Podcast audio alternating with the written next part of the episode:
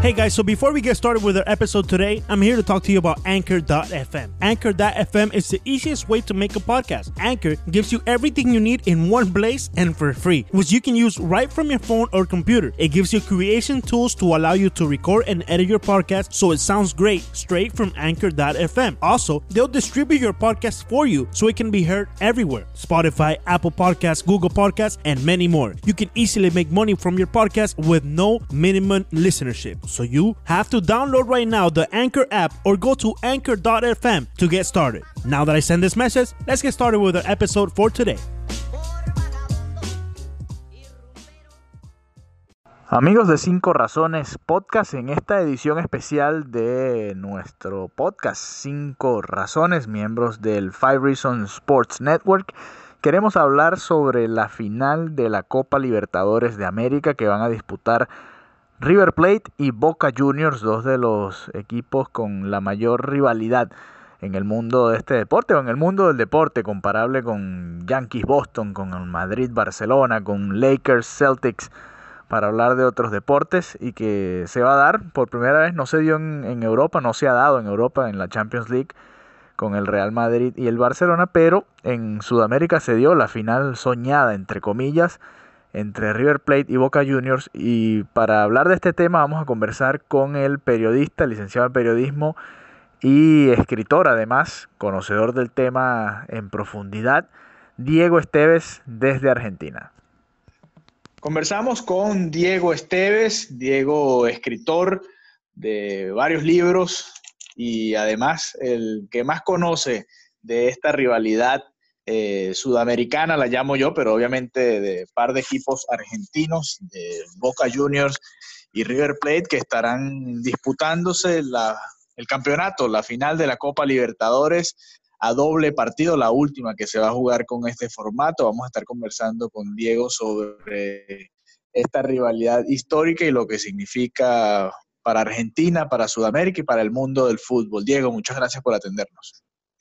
¿Qué tal? ¿Cómo están? ¿Todo bien? Todo bien, todo bien. Vamos a empezar un poco eh, a, hablar un poco de la historia, ¿no? ¿Dónde nace esta rivalidad entre Boca Juniors y River Plate? Bueno, eh, Boca y River es eh, actualmente es el clásico más importante de Argentina y uno de los más importantes del mundo, pero nació originalmente como el clásico de un barrio, el barrio de La Boca, porque los dos clubes nacieron ahí, en ese barrio. Un barrio del sur de la ciudad de Buenos Aires, un barrio popular, eh, eh, a orillas del riachuelo. River y Boca eh, nacen originalmente como rivales del barrio de La Boca. Ambos nacen en el mismo barrio, River el 25 de mayo de 1901, aunque algunos historiadores mismos de River dicen que la verdadera fundación fue el 15 de mayo de 1904 y Boca el 3 de abril de 1905. Eh, ambos comienzan a jugar en ligas independientes, se afilian a la asociación River en 1905 y Boca en 1908 y llegan a primera eh, posteriormente, después de jugar muchos amistosos, porque eran todos chicos del barrio de la Boca que se cruzaban todo el tiempo. Eh, Boca llega a primera división en 1913 y River un poquito antes, en 1909. Eh, y empiezan a jugar eh, oficialmente entre ambos. El primer choque es del 24 de agosto de 1903, un partido que River ganó 2 a 1 en cancha de Racing. A partir de ahí, bueno, la rivalidad obviamente va, creciendo. Eh, y bueno, y se hace cada vez más grande. Boca comienza a ser, alcanza su cima de popularidad con la gira europea de 1925. y River ya ha entrado al profesionalismo en el año 1932 cuando gana su primer título profesional. Así que bueno, la rivalidad viene por el barrio, ¿no? Desde el fondo de la historia y bueno, después fue haciéndose cada vez eh, más grande y hoy en día es una rivalidad nacional, continental y hasta mundial, te diría. ¿Es este enfrentamiento entre River y Boca el más importante en la historia de ambos clubes? Bueno, indudablemente es el, partido más importante que puede, que puede darse dentro del fútbol argentino eh, y obviamente eh, por lo que se puede dar por las repercusiones de esta final, es el más importante eh, a nivel continental y supongo que también a nivel mundial, porque no se ha dado eh, en la Champions, por ejemplo, todavía una final Real Madrid-Barcelona. Con lo cual, con un partido de las características de este Boca River, se puede decir que, Sudamérica le ha, le ha ganado a Europa a la hora de tener una superfinal, ¿no? es uno de los partidos más importantes del mundo, indudablemente, por lo menos a nivel de clubes. ¿Cómo está el historial entre Boca y River? ¿Cómo está el, historial en esta rivalidad? Tanto el historial directo como las victorias de cada uno en copas internacionales o en campeonatos domésticos. Boca le lleva actualmente, sumando todos 12 partidos de ventaja. Eh, igualmente hay que decir que uno de esos 371 partidos fue anulado el, campeonato, en el de campeonato del año 1919, por lo cual eh, eh, jugados y valederos son 370. Boca lleva una, ventaja de, 12 partidos. Eh, y bueno, pero después, bueno, en, cuanto a títulos, Boca tiene más cantidad de títulos oficiales, pero River le lleva ventaja en, en, cuanto a liga, a torneos de liga local. y Boca compensa un poco con, con, las copas internacionales, aunque a pesar de, de, ello, eh, a partir del año 2014, con la llegada de Marcelo Gallardo a, la dirección técnica de River, River ha comenzado a, revertir un poco esto, ¿no? Eh, se, ha, dado vuelta la, la, situación histórica. River ha comenzado a prevalecer a nivel internacional y en el medio Boca ha ganado los últimos eh, tres de los últimos cuatro torneos locales, con lo cual estamos asistiendo a una especie de historia invertida, ¿no? Pero bueno, ahora Boca tiene esta superfinal para tratar de devolver la historia a su cauce más habitual y River para ratificarlo, ¿no? River Plate descendió hace unos años a la segunda división argentina. Creo que todos en el mundo del deporte, todos en el mundo del fútbol, eh, fuimos testigos del sufrimiento de la afición de River, de, de, las burlas, no solo la afición de Boca, sino del resto, me imagino, el resto de los hinchas del, del fútbol argentino, de los otros equipos argentinos. Si River gana la final de la Copa Libertadores ante Boca Juniors, ¿se saca esa espinita?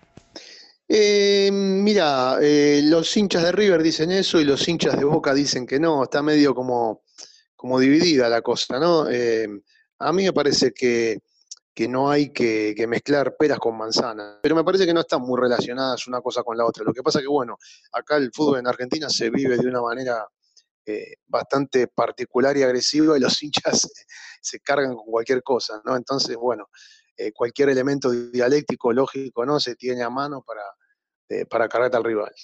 ¿Qué pasa en Argentina que no se puede compartir los partidos entre las aficiones? ¿Por qué no vamos a tener aficiones visitantes en los dos partidos de la Copa Libertadores? No, no va a haber fanáticos visitantes ni en la bombonera ni en el Monumental de Núñez. ¿Qué pasa? ¿Por qué, ¿Por qué no se puede vivir el fútbol de esta manera en Argentina?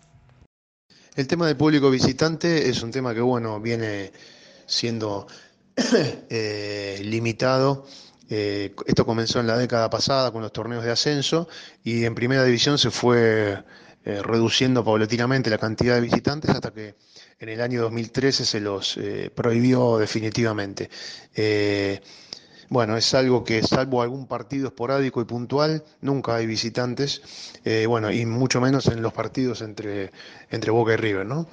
Eh, la verdad que sí, es, una pena, pero eh, lamentablemente hay una escalada de violencia muy grande, cada vez mayor, y nadie hace demasiado como para como para temperarla, ¿no? Ni el periodismo que siempre está buscando una noticia rimbombante, la polémica, eh, ni muchísimo menos los dirigentes que apañan y fomentan las barra y también desde el poder político. ¿no?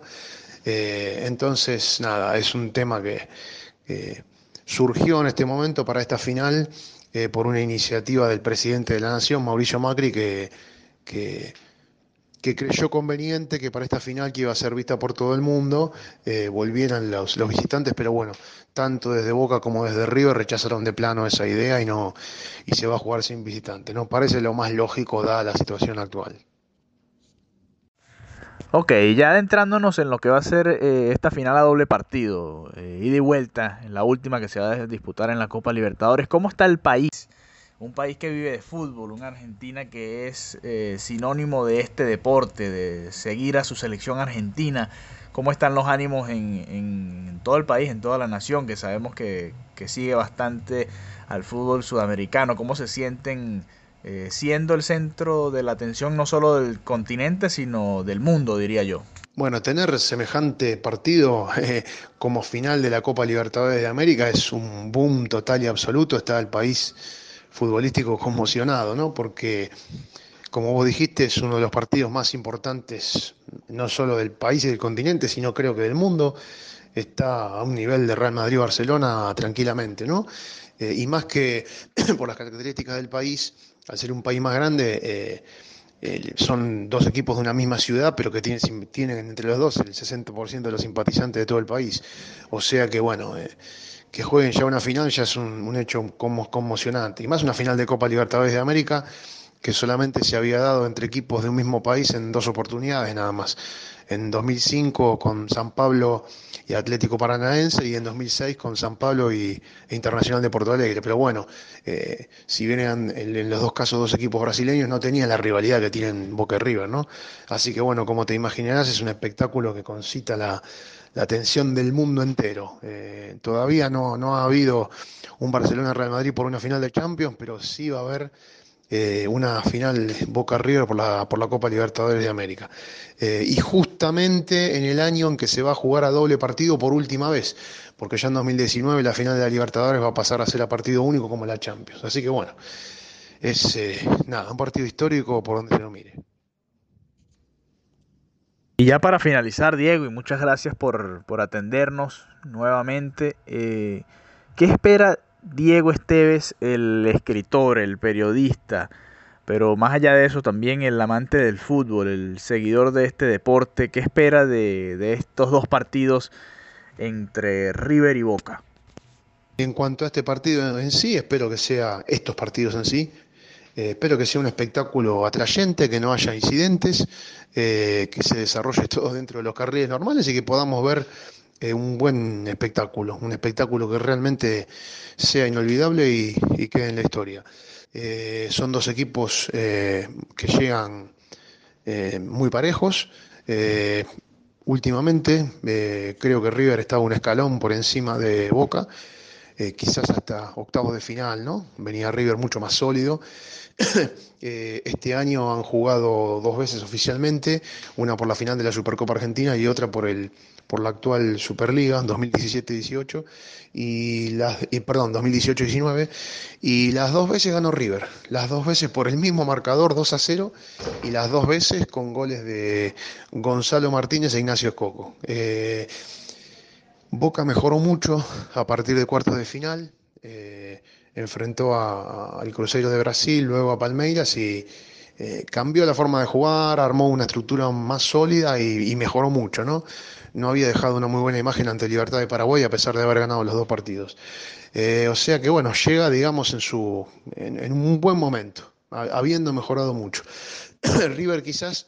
River superó claramente a Racing, le costó un poco más a Independiente eh, y con Gremio, bueno, ya sabemos todo lo que, lo, que sufrió para, para, poder pasar, con fallos del VAR incluido y demás, ¿no? Pero bueno, Creo que eh, es una final apasionante, muy pareja eh, y puede pasar cualquier cosa. La verdad que dar un pronóstico es tirar una moneda al aire.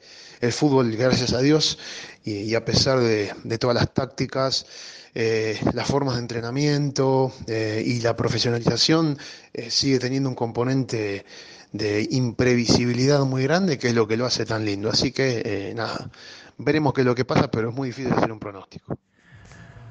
Y ese fue Diego Esteves, historiador, periodista argentino, hablando un poco sobre esta rivalidad en la previa de lo que va a ser este fantástico encuentro, ida y vuelta entre River y Boca, Boca y River por la final de la Copa Libertadores de América. Recuerden eh, seguirnos en nuestras redes sociales, arroba 5 razones POD, todo en letras, arroba 5 razones POD, para que disfruten de nuestros capítulos cada uno de nuestros episodios y además estas ediciones especiales que iremos sacando de cuando en cuando dependiendo de qué vaya sucediendo en el mundo del deporte.